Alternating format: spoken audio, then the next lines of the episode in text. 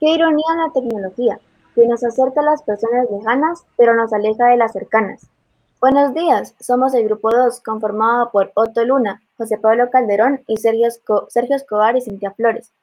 El tema que abordaremos en este podcast será aspectos positivos y negativos de la tecnología. La tecnología nos ha brindado muchos bienes y beneficios a lo largo de su existencia, desde sus inicios hasta el día de hoy. Esta surge por la necesidad del ser humano de innovar y de conocer más su entorno, creando cada vez más herramientas que le ayudan a facilitar la búsqueda de contenido. Según una de nuestras fuentes, la tecnología es toda aquella solución, desarrollo o conocimiento que facilita la vida en sociedad. Empezaremos este episodio con algunos aspectos positivos de la tecnología. A lo largo del tiempo se han ido desarrollando nuevas piezas de, tecnología para beneficio del ser humano. En, algunos aspectos donde resalta serían las industrias, con la implantación de nuevas tecnologías, los métodos de producción se han vuelto mucho más eficaces y rápidos, ya que las máquinas cuentan con precisión y además son adaptadas y diseñadas para una producción automática.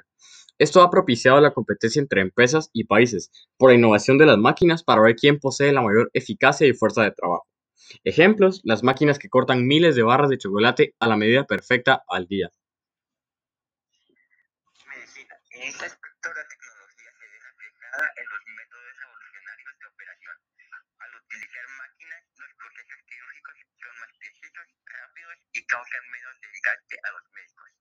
Por ejemplo, últimamente se está desarrollando un sistema con impresoras tridimensionales que impriman órganos para trasplantar, lo cual es sorprendentemente porque significa que cada vez estamos más cerca de la vida. Ecología. Como la tecnología se ha creado nuevos tipos de marcas de combustibles para vehículos y máquinas industriales. Estos han venido a reemplazar los combustibles fósiles con la energía eléctrica favoreciendo la disminución de gases de efecto invernadero.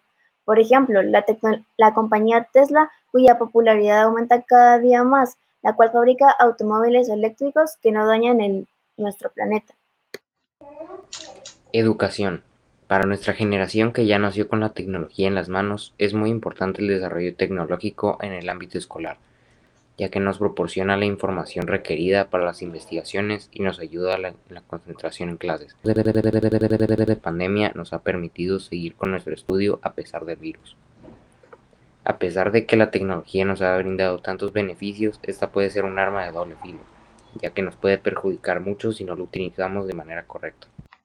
Esta generación es la más vulnerable a sufrir las consecuencias, debido a su fuerte dependencia de la tecnología. Eso se ve reflejado en la nomofobia, que es una enfermedad causada por la adicción a la tecnología, ya que la fobia es el miedo a estar sin el teléfono celular. Además de esta adicción, también puede traer consecuencias para nuestra salud como la irritación de los ojos, la cual se da por pasar mucho tiempo viendo la pantalla, dolor en la nuca, por la mala posición del cuello y la espalda al ver el teléfono, Obesidad o sedentarismo, otra consecuencia de la adicción a la tecnología, porque los jóvenes prefieren estar conectados a sus teléfonos, internet, videojuegos, etc., antes de salir a hacer ejercicio. En un ámbito personal o social, la gente se vuelve antisocial, debido a que el único contacto que tiene con otras personas es a través de mensajes o redes sociales, por lo que pierden sus habilidades para socializar, además de que las redes sociales pueden causar problemas en la autoestima otros trastornos psicológicos al no poder ser lo que todo el mundo quisiera, causando un sentimiento de insuficiencia en la persona.